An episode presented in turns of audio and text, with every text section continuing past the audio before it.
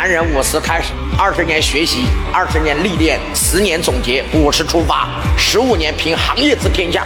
我们这代人要干到什么时候为止？我给大家一个比较贴切的年龄：七十五岁。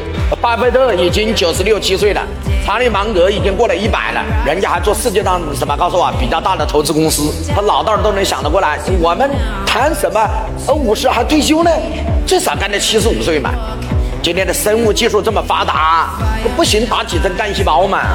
七十五岁以后不要再干了，因为那个时候太子也四十岁了。太子啊，就是你大儿子啊。